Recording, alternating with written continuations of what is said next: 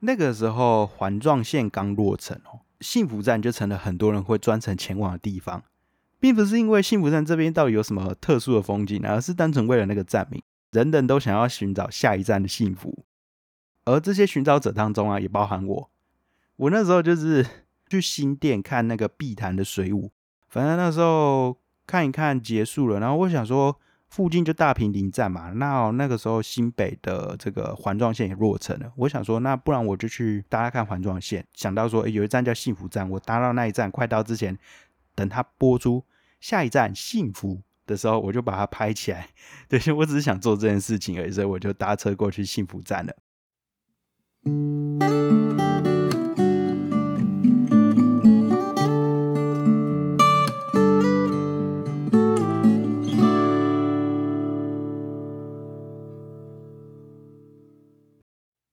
地方故事、人物故事，还有那些你我身边的大小事，欢迎收听叙事圈。我是阿燕。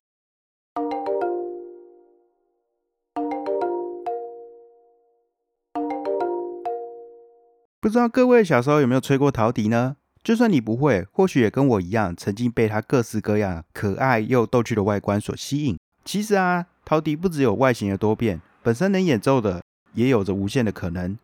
成立于二零零六年秋天的鲁巴头陶笛音乐艺术乐团，每年十二月都会举办一场售票音乐会，以陶笛呈现各类曲风的乐曲，从古典流行到经典动漫音乐，用心的编曲令人耳目一新，让大众能够接触不一样的陶笛音乐。今年的演出，鲁巴头映画馆，鲁巴头 A 嘎港是以陶笛呈现古典音乐、耳熟能详的电影乐曲以及 A C G 动漫音乐。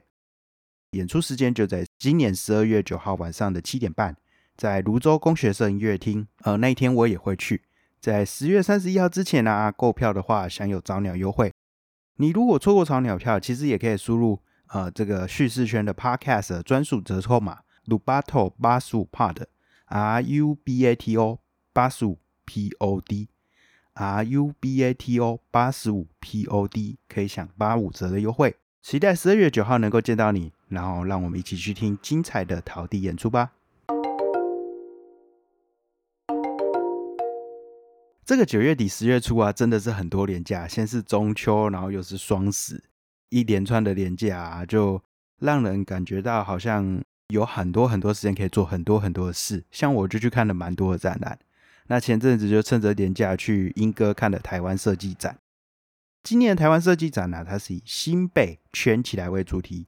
这个圈就是一个一个圆圈，那你也可以说是新北圆起来，不过大家都念新北圈起来。这个圈起来就似乎是给这个叙事圈的圈粉专场，让人有一种命中注定的感觉。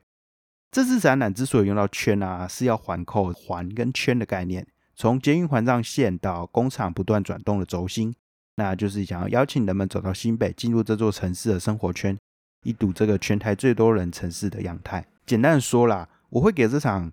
展览七十分左右的评价，但前提就是因为我没有看过其他届的台湾设计展，所以我的分数会自然高一点点。如果你问我有没有必要专程来看的话，我觉得如果你是住在双北或是桃园，或者是像我一样从来没有看过这样的展览，或是你没有去过莺歌的话，你确实可以特别来看看。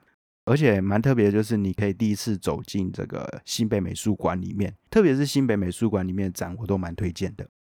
那回过头来说到这个圈啊，就是为了搭配台湾设计展，新北环状线它也改装了捷运的主题列车，并以新北产业园区、头前庄、板桥、景安十四张这五个车站为卫星展场，打造了环状线的移动美学。到底是怎样的移动美学呢？简单来说，就是它的列车的外观啊，把它改成好像有点黑白色，其实蛮酷炫的。那里面像是博外座，它有一些呃特色的设计啊，等等，就是。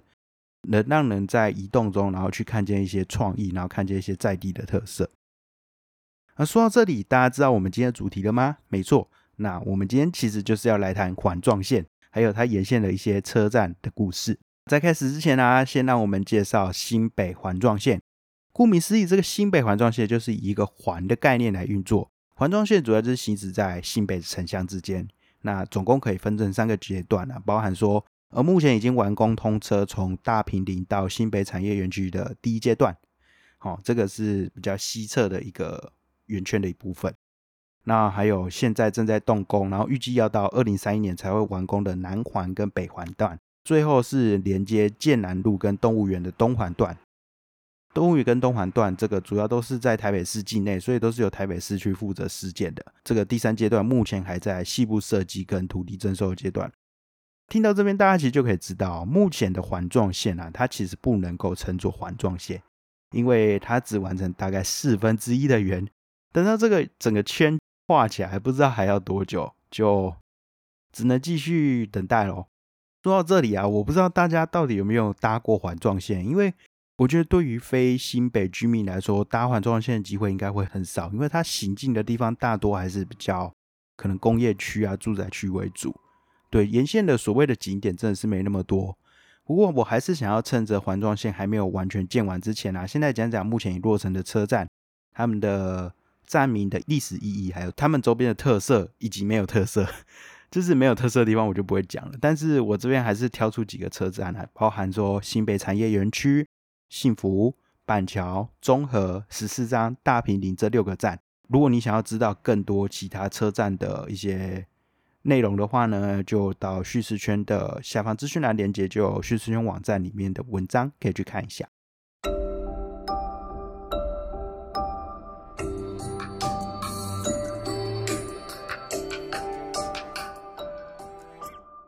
想要跟大家分享的就是在其中一个端点的新北产业园区站。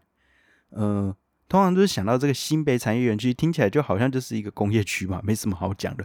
但我觉得这相对于其他车站来说，还是有比较多东西啊，所以还是就把这一站当做我的第一个来讲分享的一个站点。这样，新北产业园区站啊，它其实是位在新庄，它可以去相接机场捷运线，所以机场捷运线也有这样的一个站。其实这个站原本是要叫做五谷工业区站，因为它位在这个五谷工业区，但五谷工业区在二零一一年的时候就改名为新北产业园区了，所以这座车站也因此命名为新北产业园区。说到五谷工业区啊，它其实是在一九八四年开发的，主要就是为了要让这些工业能够有建厂的用地，就是那时候想要发展工业，那同时也希望能够把这个二重疏洪道新建工程的一些合法工厂能够拆迁过来这里。随着近来啊产业的转型跟外移，让这边也开始出现面积极大的闲置土地。这个地方到底未来会怎样？其实看上去并不是这么的理想啦。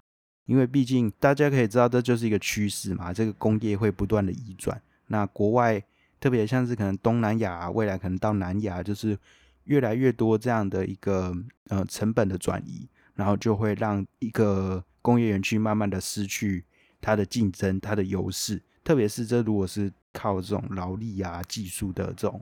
产业，而不是靠一些呃比较高端的知识跟设计的话，我觉得这个终究还是会没落。好，那现在回过过来，刚才有提到这个呃二重疏洪道这件事情，其实呃这个站离二重疏洪道也不算远啦。然后说到二重疏洪道啊，它其实是一个非常重要的水利工程。我很小的时候是住在泸州，那我之前一年也会有几次，然后回去泸州那边就是我妈家，都会经过这个二重疏洪道了。那二重疏洪道它是一个非常重要的水利工程。原本叫做温子圳，那这个温子圳它其实是清代的船运通道，不过后来就是因为泥沙淤积嘛，所以就失去了河运的功能。那三重这边啊，因为它的地势低洼，那又因为在这个大汉溪、新店溪跟淡水河的交汇处，所以只要下起好雨啊，就会淹水。所以在一九六八年的时候，政府就通过一个大台北防洪计划，就在这边建了这个二重疏洪道，成了三重泸州的保护措施。这样的疏洪道建立起来之后，确实是带来了一个防洪的效果。后来也陆陆续续做了一些绿化的工程啊。不过不管怎么说，我还是觉得那一带的那个交通真的有够乱，就是整个动线设计就是让人头昏眼花这样。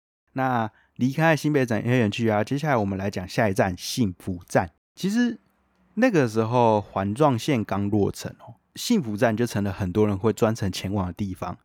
并不是因为幸福站这边到底有什么特殊的风景，而是单纯为了那个站名，人人都想要寻找下一站的幸福。而这些寻找者当中啊，也包含我。我那时候就是去新店看那个碧潭的水舞，反正那时候看一看结束了，然后我想说附近就大平林站嘛，那那个时候新北的这个环状线也落成了，我想说那不然我就去搭看环状线，想到说有一站叫幸福站，我搭到那一站快到之前。等它播出，下一站幸福的时候，我就把它拍起来。对，我只是想做这件事情而已，所以我就搭车过去幸福站了。那下一站幸福，它其实是一个呃蛮久以前的电视剧啊，那持续到现在还是可以作为一个很好的口号。不过走出幸福站之后，我真的蛮失望，因为这边真的很普通。之所以取名叫幸福站，就是因为旁边有一条路叫幸福路。你漫步在幸福站旁啊，你看着路旁这个洋溢着笑容的人们，其实就会想说，所谓幸福，应该其实就是这种日常的平淡吧。真要说幸福站有什么特别的，或许就是你出站后沿着幸福路走，走个大概十分钟左右，你就可以到了一个地方叫中港大排。这个中港大排是在一九八九年所建的，要疏洪嘛。那这个是一个人工的大水沟。过去就是真的是非常的脏臭啦，甚至被誉为黑龙江。你就可以想象它那个时候到底是多么脏的一个水沟。不过近来开始有所整治啊，所以就成为一个适合散步休闲的水岸步道。呃，甚至在特定节日啊，也变成了一个灯光艺术展示的地方。像那个时候我去幸福站，我就走到中港大排这边，然后去看那边的一些装置艺术。走在这个大水沟这一带啊，也不会觉得说，哎，就很臭还干嘛的，其实还好。然后。整个的感觉也不错，或许多少比起过去是幸福了一些吧。那中间有好几个站，我们就迅速的跳过。接下来我们来讲整个环状线里面最大的一站，叫做板桥。之所以为什么我要跳过中间站，因为中间站真的都蛮没特色的。说到板桥啊，其实也没有什么特别好讲啊。但是板桥站是本线最大的站，那你可以转乘板南线啊，也可以去搭高铁或台铁。那我相信，基本上如果你有来过板桥车站，你就知道这边真的是人很多，然后地又很大。它是二零二二年进出人次全台第二名的一个车站哦。不过相较于台铁盛况，我就不确定说环状线的板桥站是不是真有那么多人搭了，因为毕竟它的那些地点就不是这么的一个油气的场域啦。那回头过来讲这个板桥站本身啊，这座车站其实放眼全台是蛮特殊的，它的地上有二十五层，地下有五层。整个高度仅次于南港车站，然后以气势上来说，就是我觉得它是完全胜过台北车站了。因为每次到台北车站，我就觉得那就是一个很大的，有点像我不确定它那个设计到底是什么概念，但我觉得有点像一种棺材的感觉。然后台北车站就正正方方的，只是没什么特色。但是板桥车站虽然说它就是一个大楼，要说特色也没有，至少看起来它就是一个哇。好恢宏的车站，感觉就是适合拿来当首都车站的感觉吧，至少有这种感觉。那台北车站我真的就觉得还好，而且就是说交通部铁道局是设在这一站的，所以整体来说它是一个极其重要的车站啊。我觉得大家与其把目光放在车站对侧这个市民广场、耶诞节会发光的这个大竹笋啊，不如多认识这座车站，因为其实在车站里面也有介绍到以前板桥站的一些历史。那板桥站就简单说到这边。我们接下来来讲下一站中和吧。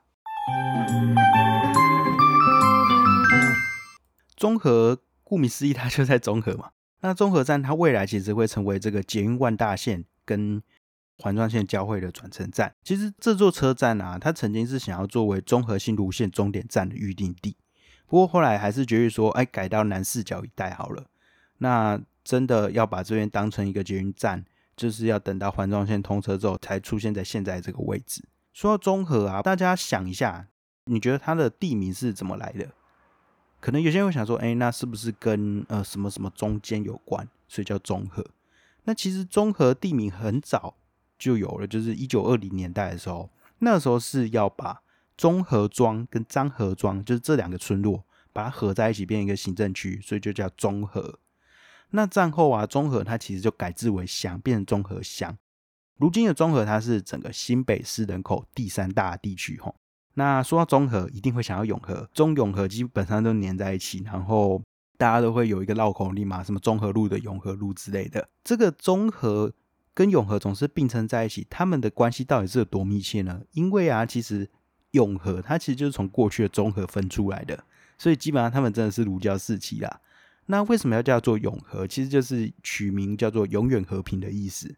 对，不过我觉得那边生活机能超级好，没错。不过整个就是市容很杂乱啊，然后整个的路线规划设计也都很乱，就是迷宫啊。对，所以以交通上来说，永远和平应该是蛮难的。接下来呢，我们就快速的再跳过几站。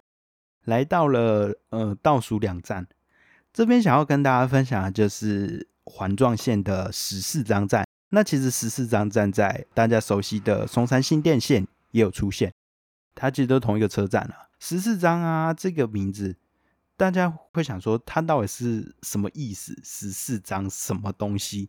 其实张的概念啊，简单来说，它是一个计量单位，就是测量这个土地的大小的一个单位。十四张嘛，就是十四个这样的一个单位。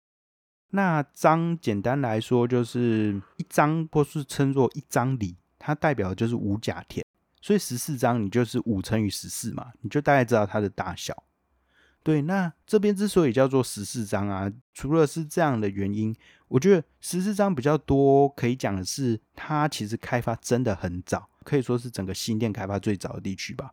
那从乾隆年间就开始开发了，因此就留下很多很多老建筑。不过嘛，呃，城市在发展、在更新、在不断扩张的过程，这些老的东西一定会。呃，因为城市的扩张，然后面临到一些消失的危机。十四章这边有很多的老屋都遇到拆迁的问题。那在二零一二年的十月啊，新北市文化局他就把这个呃刘氏家庙啊、刘氏立纪公厝啊等等，就把它登记为历史建筑，然后就开始要把它这些建筑去拆迁重组，然后就移到附近的一个园区。有些人就是会想说，这些东西应该是要保留在原本的地方。对我来说，如果是移到别的地方，就是附近而已，还能够完整保存的话，我觉得是 OK 的。毕竟你终究还是它要发展，一定需要这块地嘛。对，所以我觉得这个做法是 OK。但不要说，你为了要盖这个地方，然后把它拆掉，然后就全部都不管了，可能只留下一个标示，留下一个碑等等。其实台湾一直以来这个城市开发都会遇到这样的状况啊。它就是把它直接消失掉，而不是说我去保存它，异地保存也好都没有，这个真的就很可惜。在这个十四章啊，最受瞩目的就是有一个从清乾隆年间就有的，呃，十四章诗心池。那诗心池的诗心就是诗，就是这个诗文的诗，心就是康乃馨的馨啊。诗心池它是坐落在新店最早开垦的商店街、店仔街这一带。那现在庙里面呢，还有这个一七八三年的香炉，还有一七七九年的建庙捐献碑，所以说它真的非常有历史意义啦。那也象征着这个新店开发的一个里程碑。思心到底是什么意思？呃，有人说这是一个思乡这两个字的谐音，就是当时这个移民过来台湾的人，他们思乡嘛，所以就取了这个地方叫思心。那另外它的意义啊，这个字词的意义本身是品德远播的意思啊，所以其实就是。呃，取得算是蛮好的。随着环状线的推动啊，思兴池一样是面临拆迁危机。那在二零一三年的时候，思兴池它是暂时就给它拆迁去，暂时给它安置在南机场的这个桥旁边，就是十四章在这边嘛。那十四章旁边其实有个捷运南机场，那思兴池它其实就是很不起眼的，先暂时安置在旁边。看上去就觉得很落魄，因为它就是一个暂时用一个铁皮去给它围住，然后四星子在里面，而且是藏在桥下旁边的一个小巷内。你用 Google 地图现在去找，一样是找得到。看起来就是说，哎，这感觉不是一个很有历史的庙的样子。对啊，那后来庙方多年来奔走，然后终于在二零一九年获得政府核准，就一路到这个十四张历史公园这边去保存，那重新建庙。我在想啊，就是刚才前面有提到，它或许位置会有点移动，但如果它本身对于这个地方的意义还在的话，就稍微移动一点位置，我觉得是 OK，不要让它消失就好。所以就是说，或许位置有点不同，但是它同样的去庇应着这块的土地。那很快很快的，我中间跳超多站，因为中间真的很多站都没有什么特色啊。我随便讲一个啊，幸福其实本身也没什么特色，只是我刚才就是。呃，稍微提一下我自己的经验，因为我那时候搭环中线也只有去幸福站而已。那像是说什么新浦民生啊、板新啊、中原啊，这真的是超没特色的这些站。这些站在板桥综合这一带啊，这些车站比较多，还是单纯通勤用啦，所以你真的硬要挤出一个特色也很难。那如果你想要知道这些车站站名由来，还有附近到底有什么值得一看的东西，到我下方资讯栏的网站里面有一些详细的介绍。好，那接下来我就要来讲最后一站，呃，这个最后一站大平林啊，它其实是少数我有去过的环状线车站，因为它其实刚好又跟松山新店线是相接的。那大平林啊，它的名称之所以会叫做大平林，这是因为顾名思义嘛，过去可能就是一片树林，而且还蛮平坦的一个地。那它其实就是当时新店靠近台北市一带的总称。其实这个大平林车站哦，在日治时期了之后就有了，但不是在现在的地址。旧的大平林车站啊，是过去新电线的一环。这个新电线是台铁的新电线，就日治时期开始有这个铁路嘛，然后台铁后来接手，就变成台铁新电线。主要目的其实就是要运送这个呃来自木栅啊、深坑、石碇等地区的煤矿。这些铁路啊，就跟很多地方的铁路一样，就是受到这个公路兴起的影响，公路客运兴起啊，然后大家开始渐渐都有自己的车了，所以就在一九六五年的时候停驶。变成台铁最早停驶的支线，对，所以就是那一段曾经可能在新店有这个火车行驶的过往就已经消失了。现在是捷运嘛，但捷运就是在地下，你也看不到。呃，比较算好嘛，就是有趣的一点就是说，现在捷运松山新店线啊，其实大致就是沿着过去呃台铁新店线的路去建造了，所以沿线还是能够见到不少旧新电线相关的一些遗迹啊。